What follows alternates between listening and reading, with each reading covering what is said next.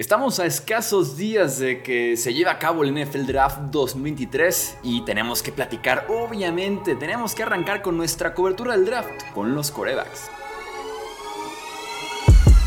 Hablemos de fútbol. Hablemos de fútbol. Noticias, análisis, opinión y debate de la NFL con el estilo de Hablemos de fútbol. ¿Qué tal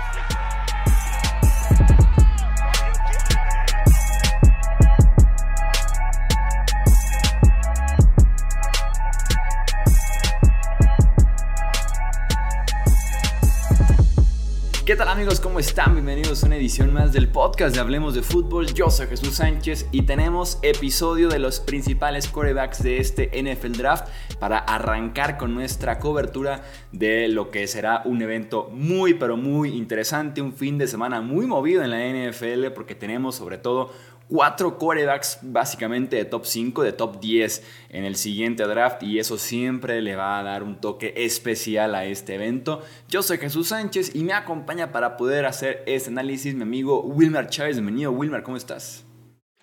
Hola Michuy, ¿cómo estás? Bien, contento, contento empezando esta cobertura de draft, va a estar muy interesante.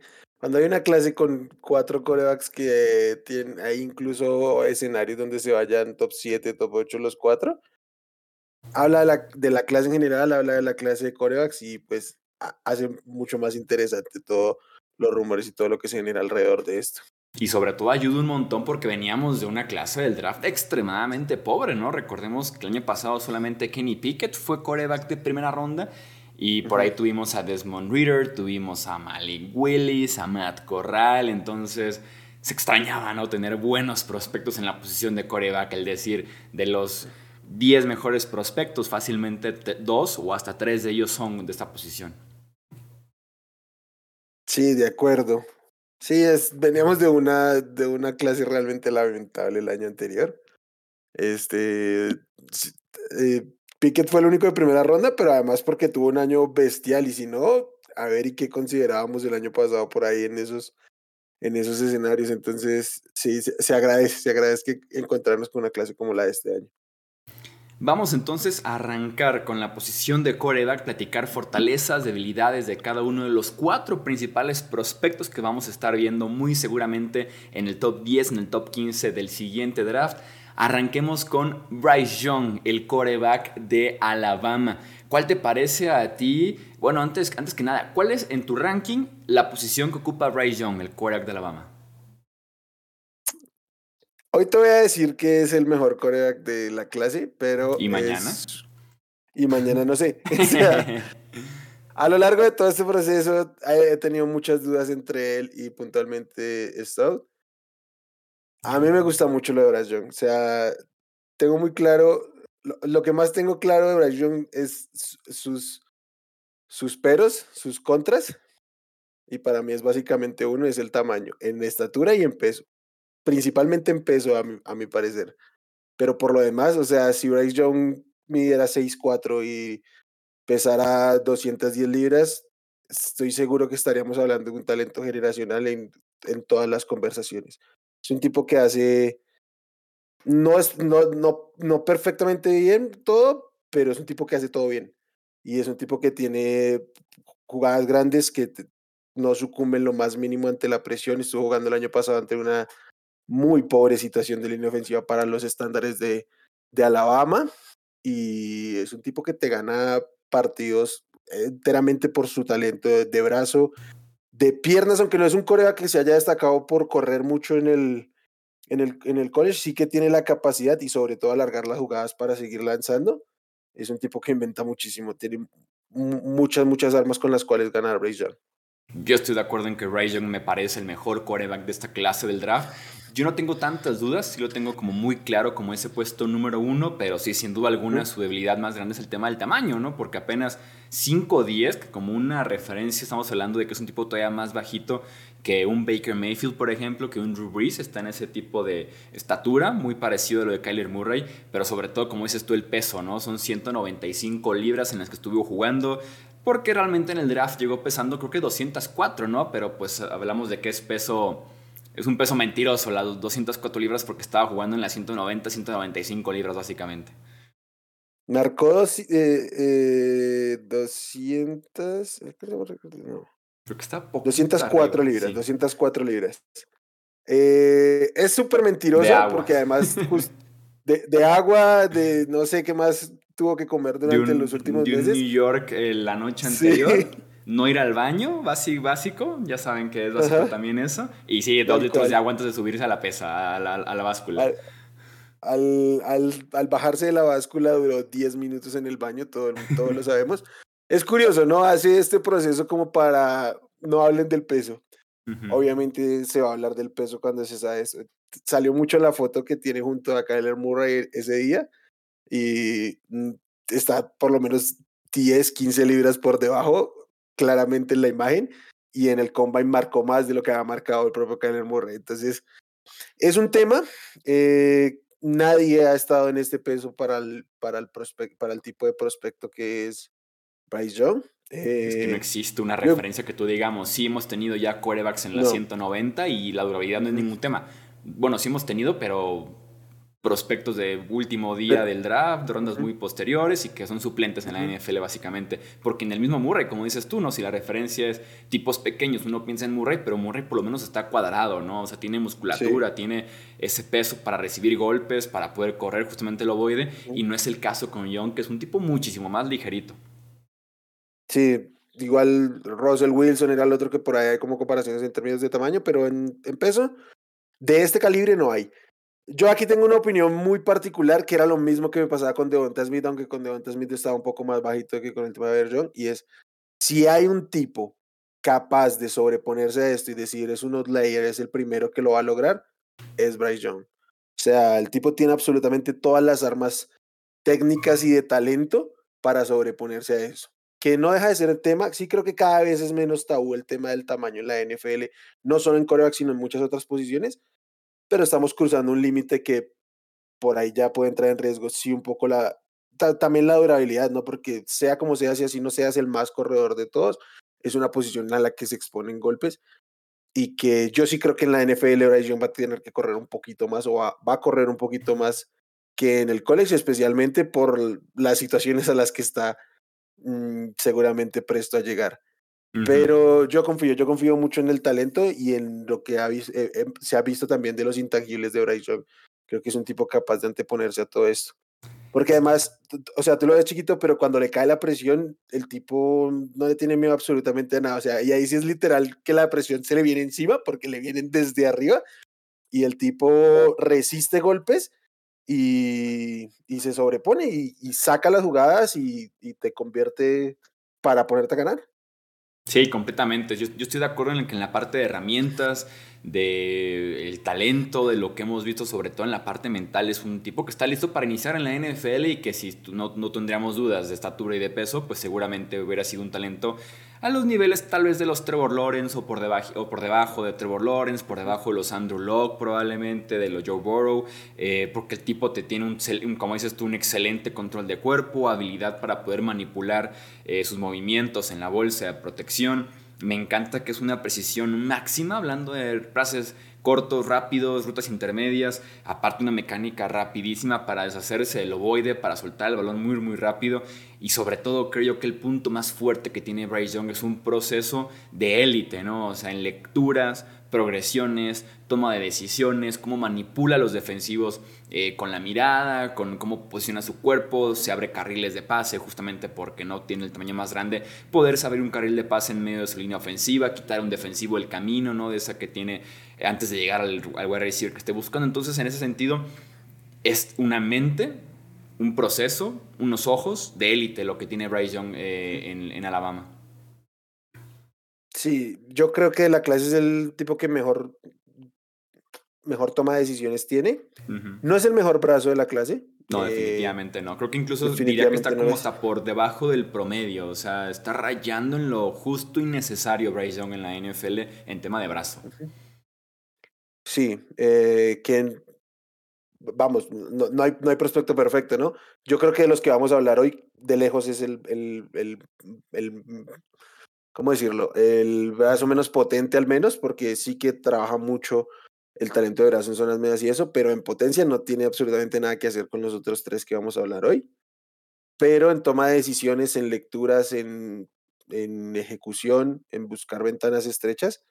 Em, es, sí, yo creo que es el mejor en este, en este momento de la carrera y además tiene un offset grandísimo por todo lo que esto representa. Para mí el pero realmente es únicamente ese, porque creo que con el tema del brazo se puede trabajar, no todos los corebacks en la NFL tienen un cañón en el brazo, aunque cada vez parece que sí, ¿no? Yo fíjate que con Young lo definiría tal vez como de los cuatro corebacks, el que es... No quiero usar la palabra seguro porque no existe un pick seguro, ni, ni los Locke, Lawrence, Burrow y demás, no existe un pick seguro. Diría que es el del suelo un poquito más alto, el que tal vez te da el menor riesgo de ya conoces lo que es y creo que por lo mismo tenemos como una cierta limitación en ese mismo aspecto de que Young, lo que yo veo en Alabama de Young es lo que vamos a tener de Young en la NFL. No lo veo creciendo muchísimo más en tema de talento natural, de físico, de fuerza. Lo veo como ya en su nivel para debutar y para mantenerse en la NFL. Y me deja una sensación de que, ok, va a ser la primera selección global del draft probablemente, o máximo va a ser la segunda selección global del draft.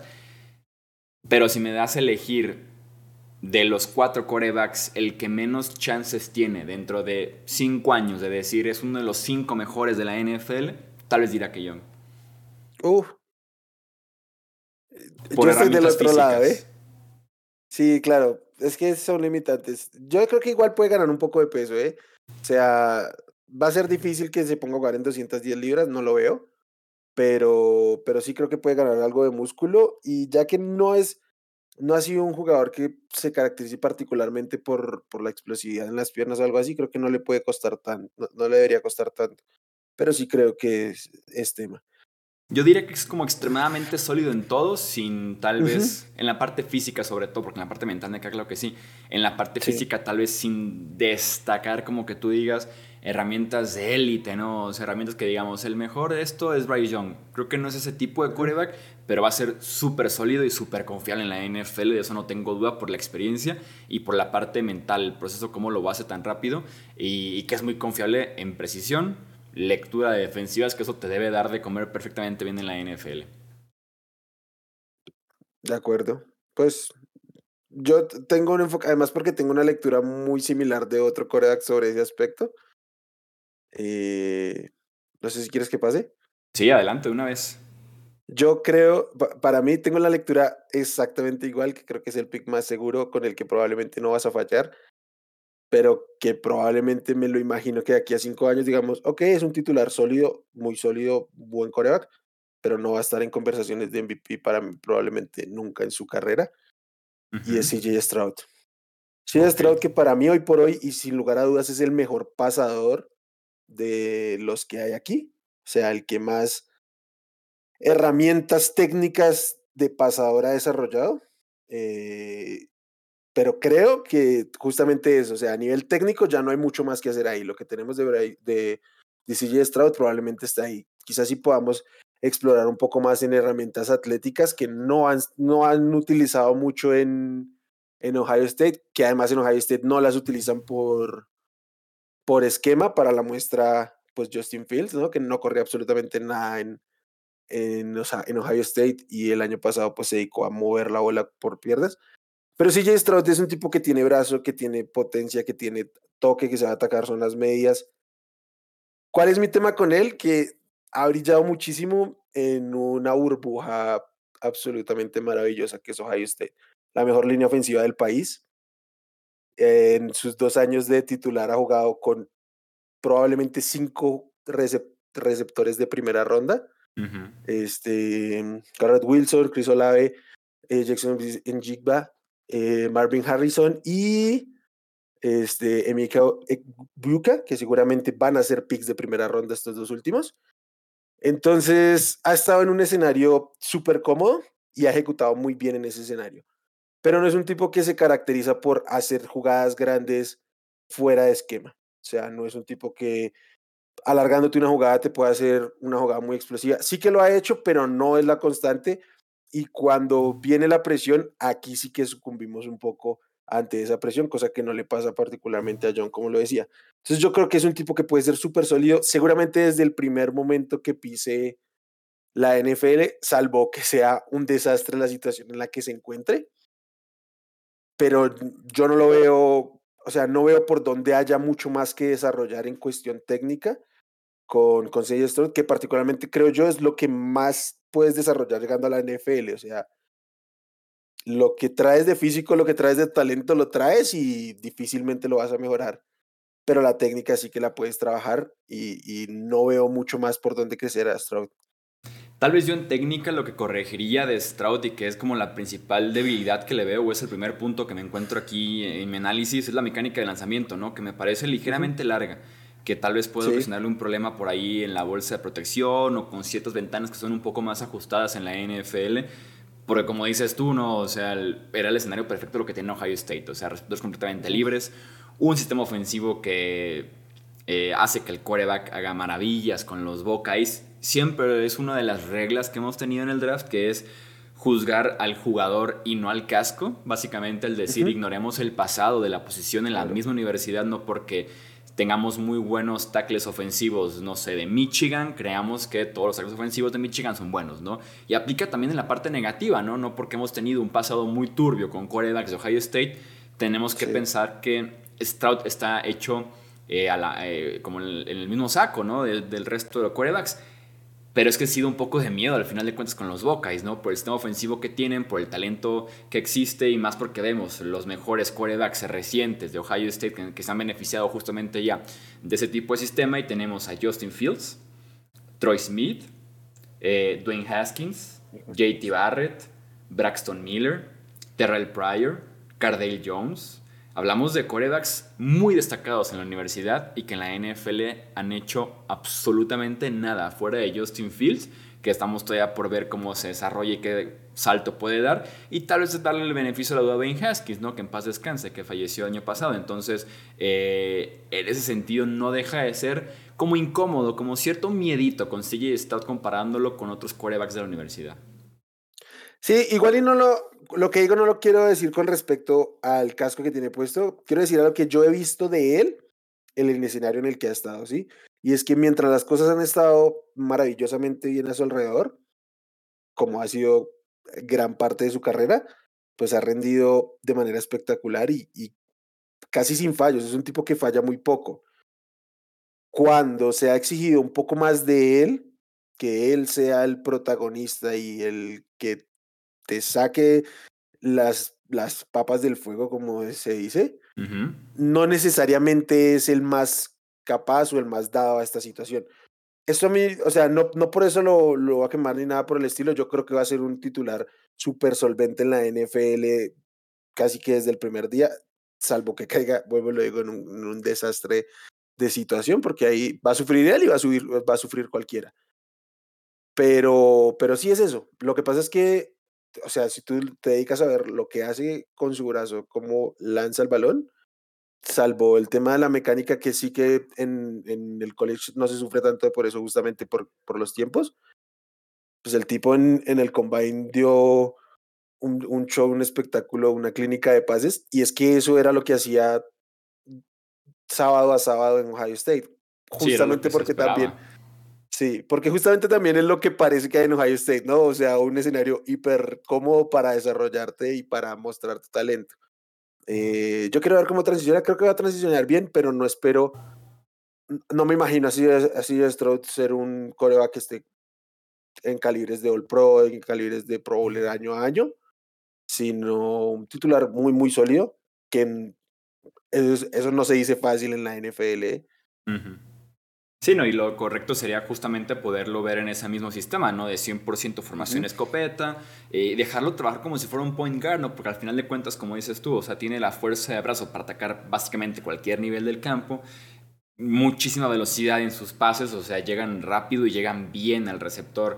Eh, que está buscando. Es el mejor pasador largo en esta, eh, creo yo, en estos cuatro principales. Es el que mejor precisión, velocidad, fuerza, todo tiene en ese sentido su, su, bola larga. Aparte de que en el escenario más grande y que esto va a ser un gran pro, que fue la semifinal en contra de Georgia, nos da probablemente el mejor partido de su carrera universitaria, ¿no? Contra la mejor competencia, el tipo se creció a ese nivel.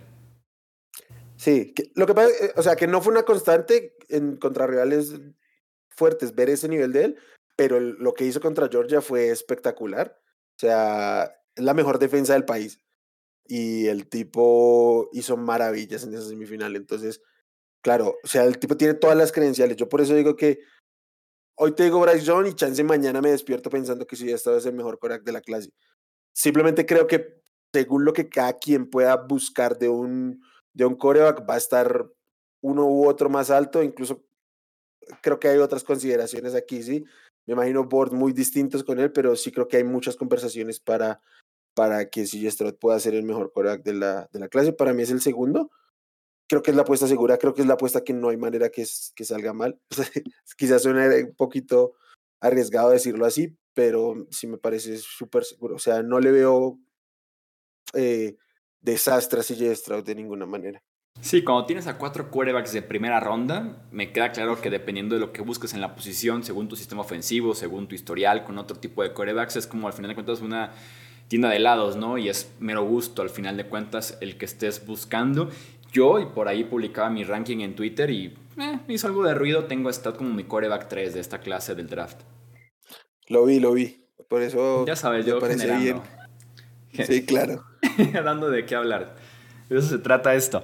Eh, porque mi coreback 2 es Anthony Richardson, el coreback de, de Florida. Por el simple hecho de que tiene un potencial de cambiar por completo una franquicia. Y esto aplica para bien y para mal, al final de cuentas, ¿no? O sea, es fácilmente, y no lo digo yo, lo dicen los números, el mejor atleta que se ha visto en la posición de coreback en la historia del draft. Es un 10 perfecto en métricas atléticas medidas y tiempos publicados en este offseason, ¿no? en este proceso del draft. Entonces estamos hablando ya que tienes al mejor atleta en la historia de la posición del coreback en el draft. Su habilidad para correr en efecto es de élite al final de cuentas, tiene fuerza en las piernas, brazo para romper tacleos, stiff arm, velocidad, tope para no ser alcanzado, ¿no? Es raro que lo veamos ser alcanzado por defensivos, incluso de la defensiva secundaria. Lo puede hacer como improvisación y como acarreos planeados, ¿no? El brazo igual, de sobra para poder hacer prácticamente cualquier pase. Una mecánica de lanzamiento compacta, que no pierde tiempo, que no gasta movimientos adicionales. Y fíjate que yo tenía la idea, casi siempre me voy poniendo al corriente ya por esas fechas más o menos del draft. Y tenía la idea de la precisión, ¿no? O sea, eh, un 53% de pases completos, lo que estaba leyendo en Twitter, lo que me encontraba también en estadísticas, en guías y demás. Y al final de cuentas yo pongo la cinta de juego de Anthony Richardson y no veo tanta gravedad como para sentir que ese contra de la precisión le juega tan en contra como para irme extremadamente preocupado en si es un quarterback preciso o no. Creo que me explicaré de esa forma. O sea, no estuvo tan grave como realmente esperaba que estuviera, ¿no? Como ese tipo de quarterbacks que dices, los pases sencillos sí los puede fallar, pero tiene unos pases de rutas intermedias largas tan complicados y que sí los puede completar, que en ese sentido me deja una tranquilidad de decir todo va a estar bien con Richardson y su precisión en la NFL. Sí, ¿sabes cuál es el tema? Que es la irregularidad que tiene haciendo estas cosas. O sea, tipo un día te sale en, un nivel espectacular y en, eh, al siguiente puede ser un desastre. Lanzó 15 intercepciones. En, apenas tiene 17 partidos como titular. 13, ¿no? 13, eh, 13. Es la, la marca más baja para cualquier corea que esté entrando al draft. Entonces. Por ahí debe ser más o menos un número parecido al que tenía Mark Sánchez, ¿eh? cuando estuvo, cuando venía de USC. Entonces aquí el tema es la inconsistencia. Yo creo que, o sea, está claro que Anthony Richardson puede hacer absolutamente todo lo que parece que puede hacer, porque lo ha hecho. O sea, lo hemos visto hacerlo, lo que puede hacer con el brazo, con las piernas. El tema es que no lo ha hecho consistentemente y es lo que tiene por probar. Yo creo que aquí, por ejemplo, yo hace un rato te decía que sí, esto tiene mucho piso por el brazo y creo que es como la narrativa general que hay sobre los pasadores de bolsillo, los buenos pasadores de bolsillo. Y creo que se puede estar subestimando el piso que te da el atleticismo que tiene Anthony Richardson. O sea, previo al combine, las conversaciones eran Anthony Richardson la va a romper en el combine y no tiene por qué sorprendernos. Pues sí que nos sorprendió. O sea, todo el mundo sabía que se iba a volver loco en el combine, se volvió loco y aún así superó expectativas sobre lo que el tipo podía hacer en el combine. Creo que lo que hizo eh. que, a pesar de que esperábamos eso, nos volvió locos fue el tamaño. Es decir, corrió eso, brincó eso, pesando 244 libras, ¿sabes? O sea, creo que eso fue como el detalle que dijimos, lo hizo pesando esto y es algo de otro mundo, de otro, universo, básicamente, Richardson. Y entonces es un tipo al que quizás si no quieras poner como tu coreback en semana 1 en 2023, pero es un tipo que Seahawks. Puede, puede entrar en tu plan de juego tranquilamente desde el primer momento. Así no sea el coreback titular, es un tipo al que vas a involucrar con paquetes de jugadas y que lo vas a ir desarrollando dándole juego porque el tipo con su explosividad, con su versatilidad y con su cañón que tiene en el brazo, tiene muchas cosas que aportar a una ofensiva moderna de la NFL desde ya. Y, o sea, la, la explosividad que tiene o sea, tiene, potencial para ser el corredor más capaz que haya en toda la liga. Sin duda alguna. Y creo que aparte, creo que como decías tú, o sea, se piensa tal vez que con el mejor brazo, la precisión y te da un piso muy alto, ¿no? Como poco riesgo. Yo diría que más bien un tipo como Richardson es el que te da el piso alto, ¿no? De que algo sale mal, el tipo va a correr, el ovoide, o sea, lo puedes poner a correr, correr, correr para iniciar su carrera en la NFL, como lo hacía tal vez Justin Fields, como lo hacía tal vez Lamar Jackson, el mismo Cam Newton.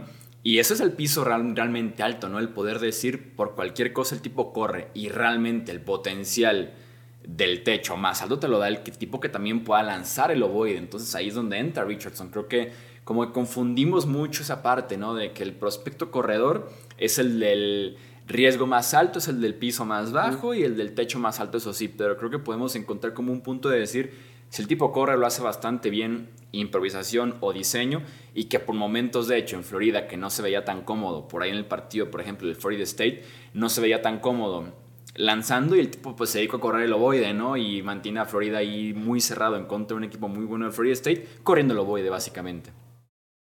Sí, no sé si recuerdas a Lamar cuando entró en 2018 reemplazando a Joe Flaco que salía con partidos de 10, 10 intentos de pase. Sí. Tranquilamente puede hacerlo Richardson desde su primer año. Justin Fields acaba de tener un año muy interesante, siendo de los, en general, o sea, creo que en PFF fue como el 30 Corea calificado pasando. Entonces. A lo Malik este Willis con los Titans, pero bien, o sea, pero, pero, bien hecho. pero con talento. no con dos pases y malos. sí, no, pero entonces creo que en este punto que estamos de la NFL es cada vez más valioso este tema de la, de la dualidad de los corebacks porque te generan piso. O sea, no solo es el potencial de lo que puede hacer con las piernas, no es la seguridad de lo que te da un coreback con las piernas, que puede ganar yardas no con una sola vía puede hacerlo de distintas maneras. Eso te lo da claramente Anthony Richardson. Y el talento que tiene en el brazo para mí es especial. O sea, tiene un cañón en el brazo, pero tiene además en, en, para atacar zonas cortas, tiene un release rapidísimo. O sea, tú lo ves que latiga el brazo rapidísimo, completamente contrario a lo que estabas diciendo a CJ Stroud.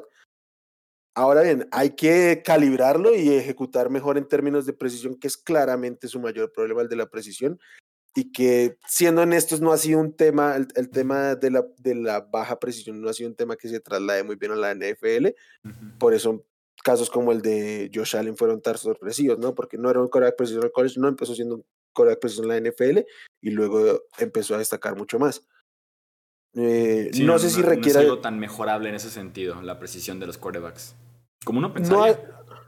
No, no, no solía ser tan, tan, tan tan, tras, tan, tan mejorable, pero sí creo que en los últimos años ha habido un poco de cambio. Ya lo hemos visto un poco con Josh Allen, lo hemos visto con Justin Herbert. Creo que sí que pueden ser casos excepcionales, pero se ven más que antes, ¿no?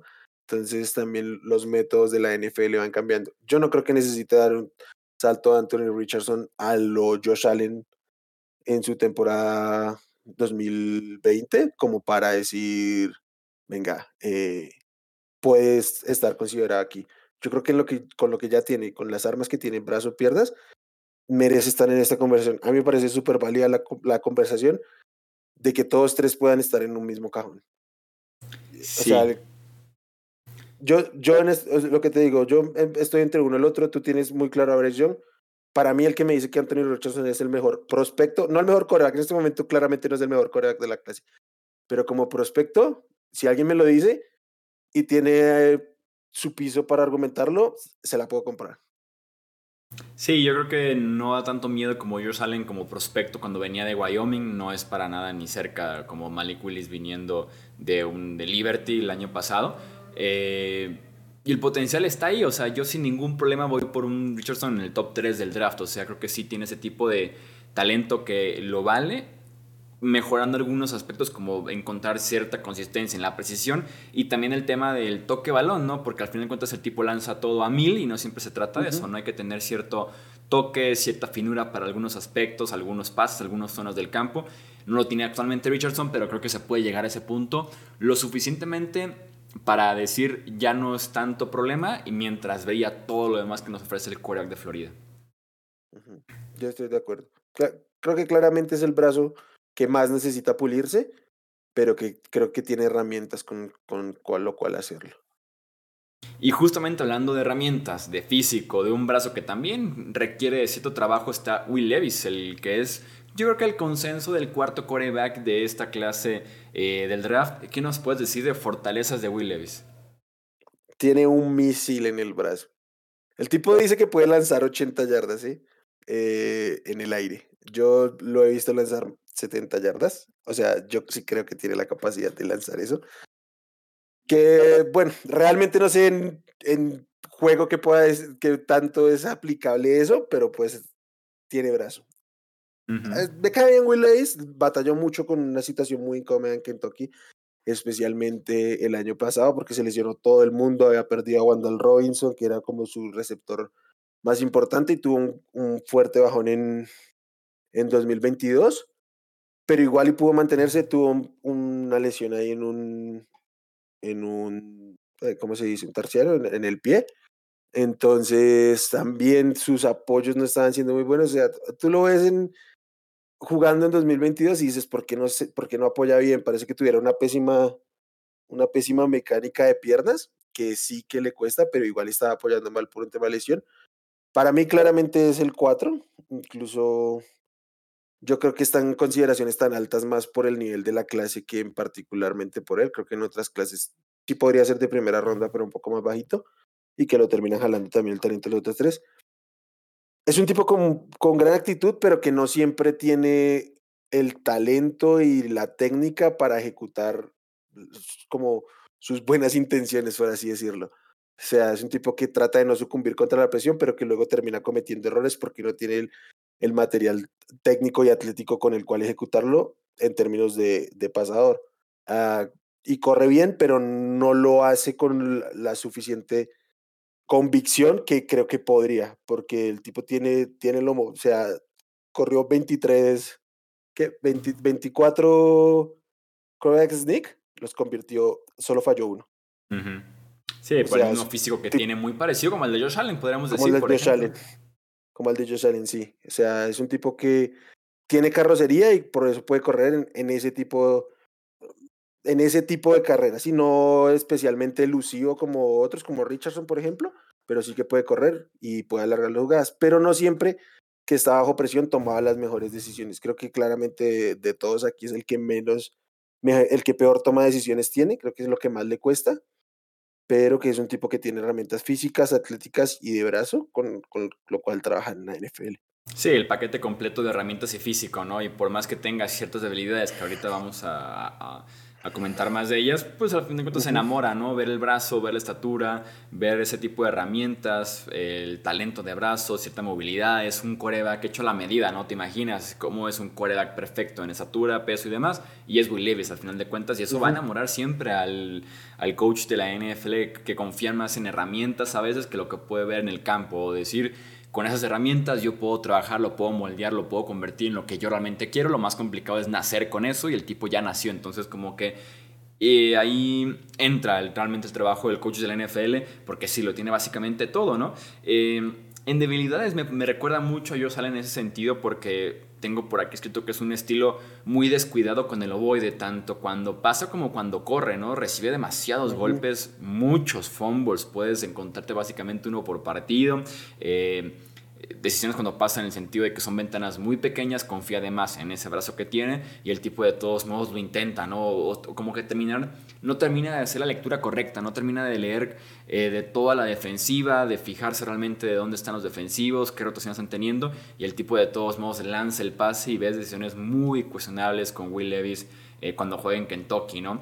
No siente la presión en la bolsa, eso también me sorprende demasiado y viene también de la mano de los golpes muy fuertes y los fumbles. O sea, uno está viendo que de verdad viene un rusher completamente libre del lado izquierdo y dices, no creo que no lo haya visto, ¿no? Y pasan dos segundos y es como un, en efecto, no lo vio el tipo. No lo vio. Y se lleva el golpe, o sea, y se lleva realmente un golpe y nuevamente descuida el ovoide, ¿no? Y si eso le sumamos que es impreciso, demasiados pases que ponen en peligro a su wide receiver, porque son muy altos por el centro del campo, que está fuera de rango, que está por ningún lado. En ese sentido, sí me deja a mí demasiadas dudas Levis y creo que es el que tiene el potencial.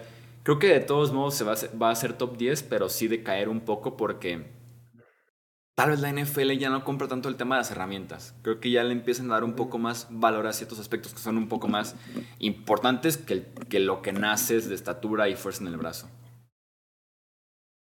Sí, sí, Chuy, no, y además, por, o sea, es un tema que se aplica particularmente a cada uno de los, de los prospectos. O sea, Will Levis va a tener 24 años cuando empiece la temporada 2023 de la NFL. Entonces, es un tipo que viene de su quinto año con, en el colegial, es un red, redshift senior. Estuvo sentado tres años en Penn State y ya jugó las últimas dos campañas en Kentucky. Entonces llega un punto donde dices que a esta edad que tanto le puedes enseñar a un prospecto, ¿sí? O sea, entre más maduro llegue, pues más hecho y más cerca de su techo está. Entonces el tipo sí tiene con qué trabajar, pero no tiene mucho más a dónde avanzar. Y ya hay temas de técnica como que empiezan a, a cuestionarse. Tiene cero toque, cero, cero toque. Y no tiene pues básicamente lectura alguna, ni para progresar en sus lecturas de pase, ni lo que decías para entender y identificar las cargas y, y los, las presiones pre-snap y durante la jugada como tal. Entonces ya empiezas a meterte en, en una edad y en, y en consideración de, de, una evolución donde qué tanto más le puedes trabajar. Entonces creo que estamos cerca del, del, del techo de Will Davis justamente por eso. Pero, pero en términos del, del, del material, de lo que tienen con lo cual trabajar, sí que está ahí. Eh, ¿A partir de qué pick te sentirías tú cómodo como gerente general de la NFL con Will Levis? En esta clase, fuera del top 10. Sí, yo estoy de acuerdo. Me parece que tal vez entre el 12 y el 16 me parecería un rango correcto para decir no voy a perder mi trabajo si algo no sale bien con Will Levis. A diferencia de si voy por en el 4, ¿no? O sea. Sí. Y por ejemplo, estos equipos que tienen coreback, o sea, no vas a sentar a desarrollar sentado a un tipo que tiene 24 años, no, tiene sentido en la NFL 2023. Entonces... Que eso tal vez sí, yo creo... la ecuación a unos Raiders, por ejemplo, ¿no? Que puede ser como el rango del número 7, necesidad, pero está Jimmy Garoppolo. Sí, yo creo que por algún motivo va a terminar yéndose antes, pero sí, yo creo que, que en esta clase yo no lo tendría en el top 10. En una mejor clase probablemente lo, tenía, lo tendría fuera del top 20. Yo no creo que sea de los mejores 20 prospectos de la clase, pero entiendo que por ser coreback se vaya más adelante. Eh, de hecho, no tengo el Big Board, pero es probable que no lo tengan entre los mejores 32 prospectos de la clase. Entonces, sí creo que hay equipos un, o, los, o los analistas? Eh, yo. Ah, ok. no, yo, yo, yo, yo. Entre, mis, entre mis mejores jugadores. No, seguramente sí hay un equipo que lo tiene muy arriba. Ah, no, lo tienes en tu, en tu top 32 de prospectos en general. De en general, sí, pero entiendo que por valor posicional, jala, ¿sí? sí Porque, por ejemplo, para mí, Villan Robinson es el tercer mejor prospecto de la clase. No lo tomaría ahí por ningún motivo. Son cosas completamente distintas, ¿sí? Sí, sí, sí. Entonces, en ese sentido, e, es que lo digo. Por eso yo digo, pero como la clase no me termina de fascinar, creo que fuera del top 10 ya lo podría empezar a considerar. Interesante. Yo sí, sin duda alguna, tampoco no me termina de convencer mucho. Will Levis lo tengo como mi número 4 clarísimo. Eh, pero bueno, el valor, como dices tú, necesidad, cómo está, cómo se desarrolle, tal vez el top 3, top 4 del draft, va a definir mucho en qué pick termina yéndose el coreback de eh, Kentucky, que sin duda alguna es uno de los casos más interesantes que tenemos en este NFL draft. Eh, vamos a dejar hasta aquí entonces este episodio, nada más para recapitular. Entonces, tu ranking es Bryce Young, CJ Stroud, Anthony Richardson, Will Levis, con una diferencia de 1-2 con el 3 y ni se diga del 3 al 4. Sí, así estamos de momento hoy. Ok, no, pues pregúntenle, arroba W pregúntenle diario a Wilmar de que, ¿cómo amaneciste hoy? no Queremos saber tu consensus del, del ranking, porque no puedo dormir, ¿cómo amaneciste hoy? O sea... No, probablemente, probablemente. el caso, ¿eh? Probablemente por lo que a mí me gusta buscar en Coreax, eh, a final de proceso siga creyendo que Bryce Young es el mejor coreback del, del, del board. Ok. Yo en ese sentido estaré de acuerdo contigo. Insisto, para mí es Bryce Young número uno cantado, Anthony Richardson número dos, CJ Stroud lo pondré en el número tres y con Will Levis en un bajito número cuatro en esta clase de corebacks. Eh, vamos a dejar hasta aquí entonces este episodio. Amigo Wilmer, nuevamente, muchísimas gracias por estar por acá, Problemas de Fútbol. Siempre un gusto, Chuy, siempre un gusto venir a hablar aquí y eh, de draft, pues más aún. Tendremos más contenido del draft, así que no olviden suscribirse aquí al podcast, dejar un review, compartirlo con otros amantes de la NFL. Tendremos análisis de otras posiciones, tendremos obviamente mock draft y ni se diga análisis en vivo durante la primera ronda, como ya es toda una tradición y costumbre. Aquí en Hablemos de Fútbol. Yo soy Jesús Sánchez, hasta la próxima. Gracias por escuchar el podcast de Hablemos de Fútbol. Para más, no olvides seguirnos en redes sociales y visitar hablemosdefutbol.com.